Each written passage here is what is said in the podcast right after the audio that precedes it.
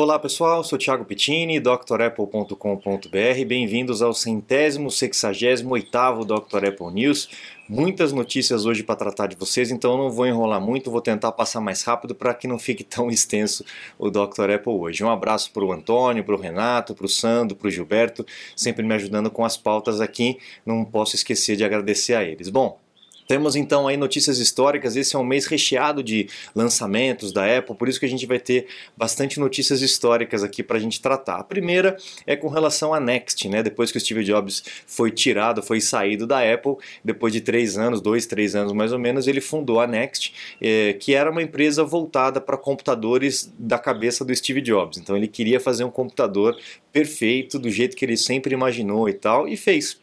É, gastou uma grana violenta, mais ou menos uns 12 milhões de dólares na época. Só nessa logomarca da Next ele gastou 100 mil dólares, 100 mil dólares para poder fazer.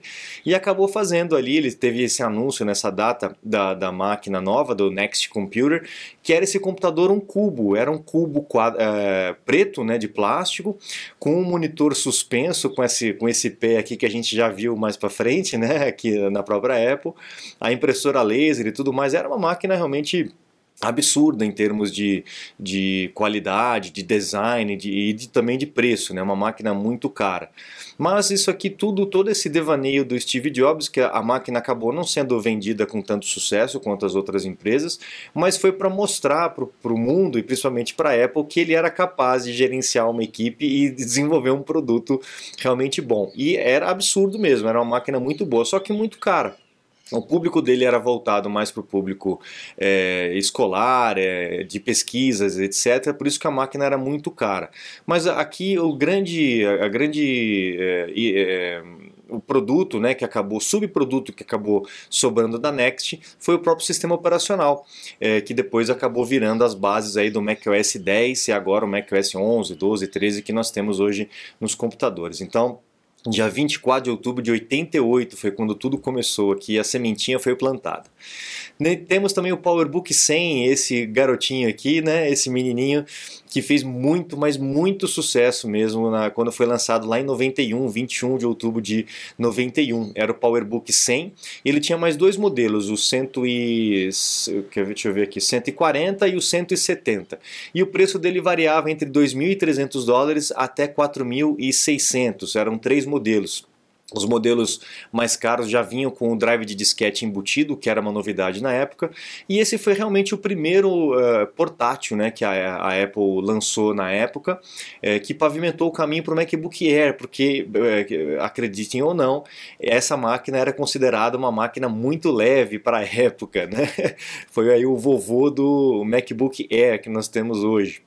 Então, uma máquina que realmente fez muito sucesso com o público temos aí que não podemos deixar de falar o, a introdução do iPod, né? 23 de outubro de 2001, mais de 20 anos, né, que foi introduzido o iPod, foi é, conhecido pelo mundo numa apresentação histórica do Steve Jobs, é, onde ele dizia que são mil músicas no seu bolso, né? Ele tirou do bolso de calça jeans dele esse aparelhinho e que foi aí a salvação uh, da Apple, a boia para tirar a Apple aí do, do lamaçal que estava depois de gestões desastrosas desastrosas anteriormente, né?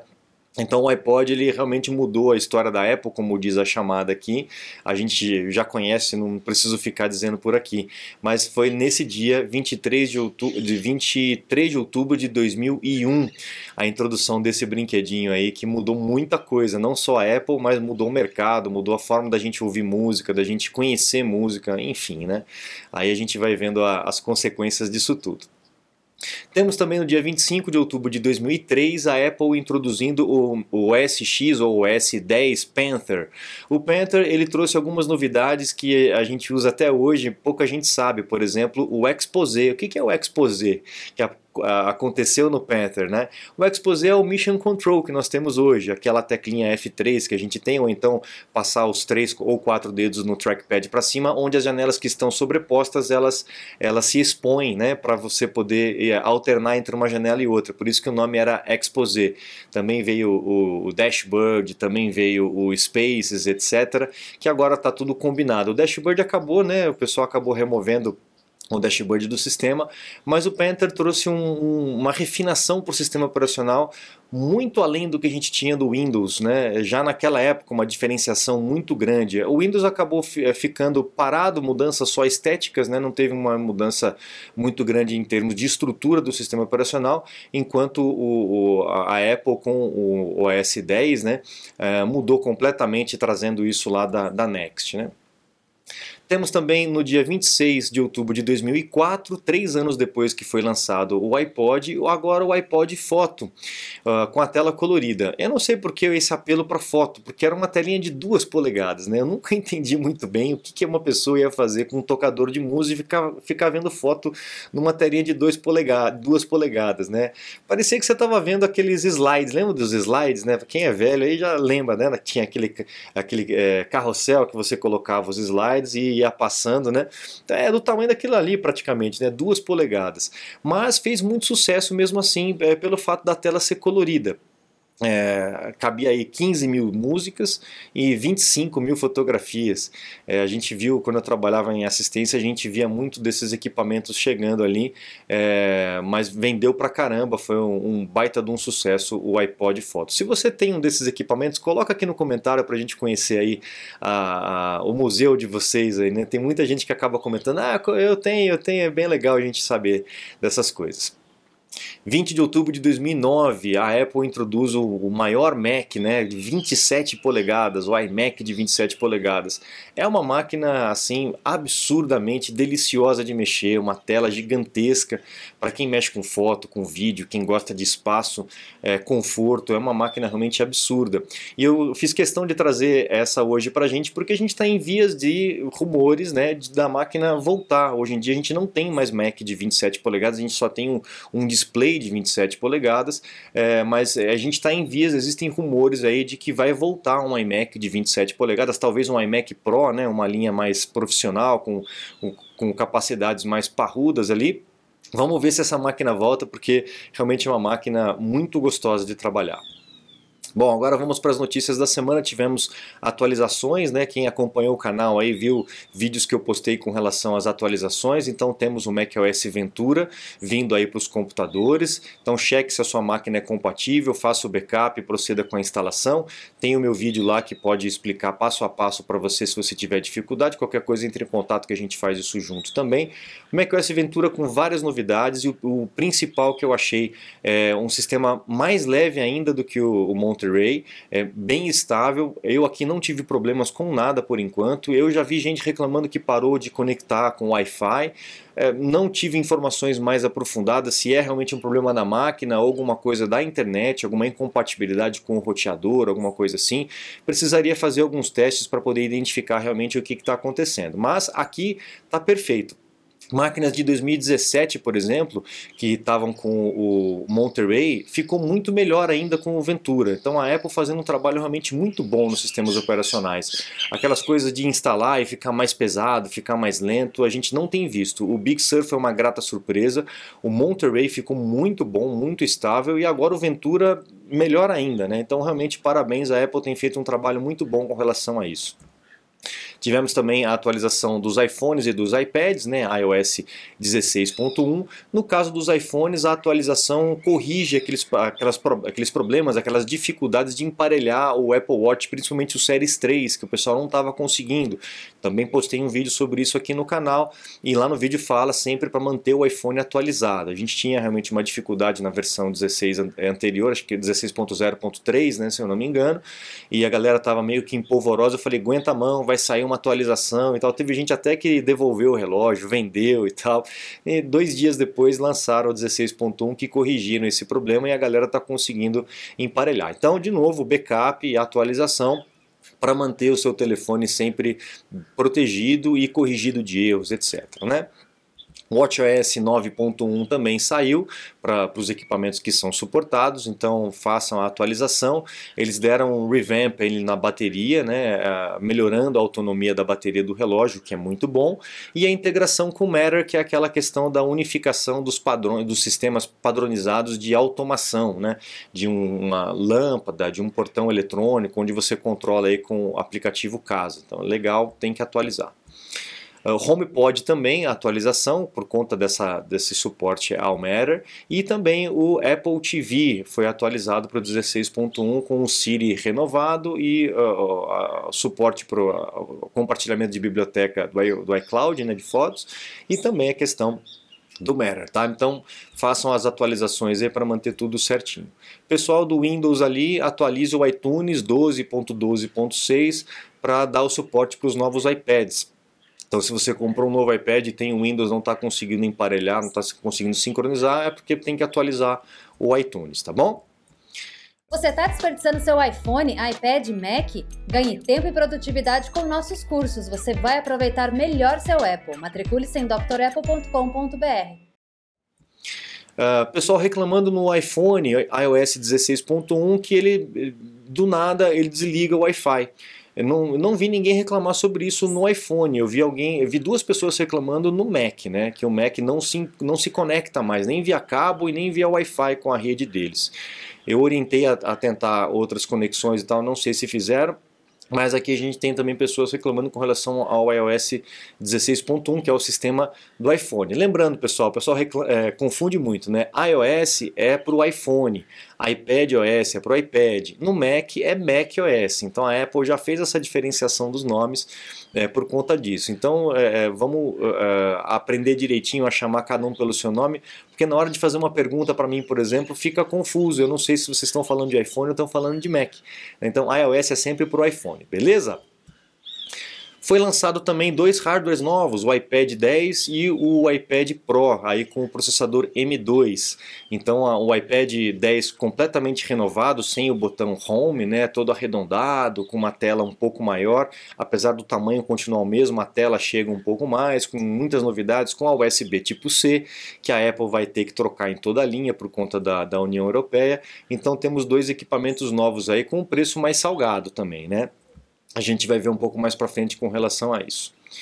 Existem rumores aí de que a Apple estaria lançando no ano que vem um iPad de 16 polegadas, seria um baita de um iPad, né? um iPadão, né? É, aproveitando o tamanho aí do MacBook Pro. Vamos ver se esse, esse rumor vai se confirmar. Para quem trabalha aí com apresentações, com foto, com vídeo, com desenho e tal, é uma boa é, dica, uma boa, um, um, bom rumor, né? porque é uma área maior para você poder é, realmente trabalhar. Para o dia a dia, assim, para quem trabalha no dia a dia, é, fica um negócio meio grande, né? Não sei, vamos ver se isso vem, realmente vai acontecer e qual é o apelo que a Apple vai dar, qual é o direcionamento de mercado que a Apple vai dar para isso. Bom, com relação àquela briga com a USB tipo C, a Apple jogou a toalha, disse que não vai é, brigar com a União Europeia e vai acabar trocando mesmo o Lightning. Já estava na hora mesmo, né? 10 anos aí de Lightning, já estava na hora de trocar para USB tipo C, só não sei se o USB tipo C seria a solução mais adequada, né? Eu acredito que a, a, o, o Smart Connector, no caso dos iPhones, dos, dos iPads, seria a opção mais adequada. Mas parece que a legislação obriga o USB tipo C, o que seria uma burrice tremenda, né? Uma lei obrigar a utilizar uma, uma tecnologia que a gente sabe que daqui a um tempo vai caducar. Né? As leis não deveriam trabalhar nesse aspecto, mas é só uma opinião minha aqui. Né? Os políticos não acham isso, né? Bom, os políticos não, os políticos e os juízes, né? Que são eles que estão tão, uh, uh, juntos fazendo isso tudo. Bom, a Apple vai aumentar os preços aí da, da, parte de serviços, Apple TV Plus, Apple Music, Apple One, é, de 1 dólar para 3 dólares, é um aumento considerável, é pouquinho financeiramente, mas proporcionalmente, percentualmente é um aumento grande. Né? Até porque a gente sabe que a Apple é, tem uma. A parte de serviços é responsável por uma grande percentual aí do, do, do bolo todo da Apple, né? mais de 20% a gente vai ver já já. Uh, aí a gente tem na esteira ainda para esse ano um Mac Pro que pode vir aí com o chip M2 Max, M2 Ultra. A gente não sabe se a Apple vai inventar um outro nome estrambólico, né? Mas é, é possível que venha com 48 núcleos aí esses processadores e seria muito mais poderoso do que o próprio é, M1. Seria um processador específico para o Mac Pro, diferente dos que tem no iPad e naquele MacBook Pro de 13 polegadas. E a gente também está aguardando o MacBook Pro de, 3, de 16 e de 14 14 polegadas que ainda não foi atualizado esse ano. O pessoal está com rumor aí de que agora em novembro teria um evento da Apple para introduzir esses equipamentos. Tem gente aí que está é, salivando, esperando aí, sofrendo porque precisa comprar uma máquina e está querendo já comprar a máquina nova, né? Renato, um abraço para você, meu amigo. vai dar certo, vai dar tudo certo, fique tranquilo. Bom, a gente tem o Evans Hank é, saindo da Apple. O Evans ele foi o cara que substituiu o Johnny Ive quando o Johnny Ive saiu há três anos atrás, né, definitivamente da Apple. Ele assumiu o, o, o cargo dele de chefão de design é, e ele vai sair aí da Apple mas o, o, Alan Dye, que é o chefe de software é, e de interfaces, vai continuar. E esse parece ser um cara muito bom pelas modificações que nós temos vistos, visto aí nos, nos sistemas operacionais, né? É, e parece que o, o, VP de design da Airbnb, que é o Gary Butcher, ele é, que já foi da Apple, né? Parece que ele pretende voltar para a Apple. Então, talvez o Gary Butcher volte aí para a cadeira do Johnny Ive, ou então o Alan Dye acaba, acabe assumindo aí a posição que era do, do Evans Hake e que era anteriormente do Johnny Ive. Vamos ver o que, que isso vai trazer de, de sangue novo é, ou de né, outros caminhos de design para os produtos da Apple. Bom, a Apple lançou um, statement aqui, uma, um, uma documentação dizendo que vai parar de dar suporte para arquivos PS e EPS, os famosos PostScripts. Né? O PostScript foi, uma, foi um formato de imagem criado pela Adobe para atender aí a, a, a, situação do próprio é, Next, né, computador da Next, era algo revolucionário e que acabou sendo substituído pelo PDF. Né? Então o, o PostScript quase nunca é usado mesmo, então a Apple vai deixar de dar suporte, provavelmente para parar de pagar algum tipo de royalty para Adobe, né? deve ser isso. Mas até o Monterey a gente consegue abrir, no Ventura para frente não vai mais conseguir abrir os PostScripts com o programa pré-visualização. Aí você vai ter que ter um programa específico para isso, ou então converter o arquivo, tá? Converte, converte o arquivo para outro formato e está tudo feito. Não sei se o pessoal ainda usa EPS, né? Pessoal de, de gráfica que acaba utilizando mais. Se você usa, coloque aí nos comentários para a gente saber. Essa é uma notícia interessante do nosso oráculo Ming Chi Kuo, dizendo que os modelos dos iPhones 15, é, principalmente na linha Pro, que é onde vem a maior parte das, da, da, dos, das mudanças, né, das inovações, não vai ter mais botão físico, nem o Power, nem o, o, o volume, etc. Ele vai ser um botão tático, assim como era o Touch ID é, recente, né? não era um botão físico, ele não existia é, de, é, mecânica de botão, você encostava e ele dava uma vibradinha simulando como se o botão tivesse apertado. É como hoje são os trackpads. Os trackpads não são botões, né? tem, muito, tem pouca gente que sabe disso. É, você encosta o dedo e ele tem um Taptic Engine que ele dá uma vibrada e você acredita que é um botão, mas na verdade não é um botão. Isso é muito bom porque peças móveis quebram, né? É, e também podem ter vãos onde pode entrar água, então o iPhone provavelmente vai ser mais resistente à água, mais resistente a tudo, né? não vai quebrar tão fácil quanto quebrava antigamente. Né? É, não me lembro qual, qual engenheiro que falava isso, acho que era da parte é, de, de automobilística, dizer que quanto mais acessório, mais quebrava, né? Então o carro tinha que ser, ou o produto, não me lembro exatamente, quem lembrar coloca aí nos comentários, é, quanto mais simples, melhor, né? Porque não, não vai quebrar, quanto mais peça, mais quebra. É mais ou menos isso, e é uma boa ideia da Apple, né? Porque acaba tornando o iPhone realmente mais resistente, é, é melhor pra gente, né? Tivemos ontem à tarde aí o, o report fiscal da Apple do, desse último quarto de 2022 e o resultado foi muito bom. A gente tem alguns detalhes para tratar aqui. O resultado foi de 90,1 bilhões de receita, com uma lucratividade de 20,7 bilhões de dólares, tá? Comparado com o ano passado, 90,1 bilhões esse quarto, com o quarto do ano passado de 83,4. Então foi um crescimento aí de 7 pontos, né, praticamente, um, um crescimento grande aí no caso de receita. É, porém, a lucratividade foi de 27, de, foi de 26 20, desculpa, 20,6 bilhões do ano passado, do quarto do ano passado, para 20,7. Então, um, um crescimento de, de lucratividade bem pequeno comparado com a distância que foi a receita mesmo. Né? O que, que significa isso? Significa que a Apple realmente está absorvendo, pelo menos por enquanto, né, está absorvendo esse aumento da, da, de inflação né, da cadeia produtiva que está no mundo todo a Apple acabou matando no peito essa questão e, e segurou, tendo um, um, pouco mais de lucratividade, mas nem tanto comparado com o aumento da receita. Né? Porém, essa história vai mudar. A gente já acabou de noticiar aí que os serviços vão aumentar, né?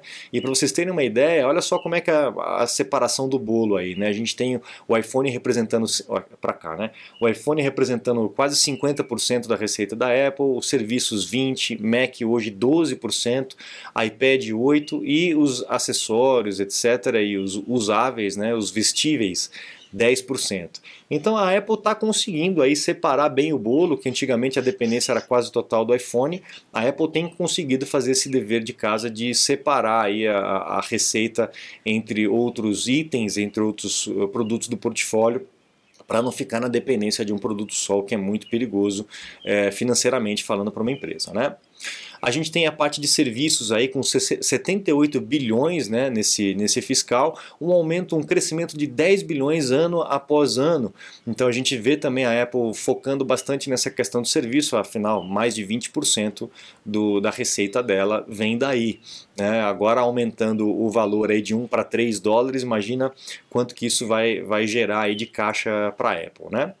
A gente vê um, uma queda de vendas uh, dos iPads, porém um aumento de vendas dos Macs, principalmente por causa dessa mudança toda de, de processador, né? A bola da vez agora está o Mac, né? O pessoal só fala no Mac. Então é, é normal que as pessoas tendem a comprar menos iPads em detrimento do Mac. Mas com essas mudanças agora que nós tivemos nos iPads, pode ser que isso se inverta. Inclusive é a tendência que a Apple uh, acredita que a gente vai ter uma um declínio desse aumento né, de vendas aí dos Macs que eh, é acumulado ano após ano, é, porque a gente vê que o mercado como um todo está caindo nessa questão de vendas de laptops. Né? Todas as, as, outras marcas, a concorrência completa teve um declínio brutal, enquanto a Apple foi a única que cresceu. Então é normal ela atingir esse pico e agora as coisas vão tentar se ajustar e deixar mais, mais ajustado com o mercado. Porém, a Apple lançando outros processadores cada vez melhores e tal, ela tende a, a pelo menos se manter com a cabeça fora do lamaçal, enquanto as outras realmente estão uh, com um declínio bem, bem grande. Né? É isso. É isso, pessoal. Nossa, bastante notícia hoje para vocês. Espero que não tenha sido muito alongado. Desejo a vocês um bom final de semana, uma boa semana para quem está assistindo mais tarde. Não se esqueça de acessar o site drapple.com.br. Lá tem os cursos completos. Em breve teremos o curso do, do iOS 16, o manual do iPhone, né? Em breve também teremos o curso do macOS Ventura. Novidades para vocês daqui a pouco. Então, precisando de aula do suporte técnico, acesse o site. Lá também tem os meus contatos, caso você precise de algum auxílio. Um grande abraço e até a próxima. Tchau, tchau.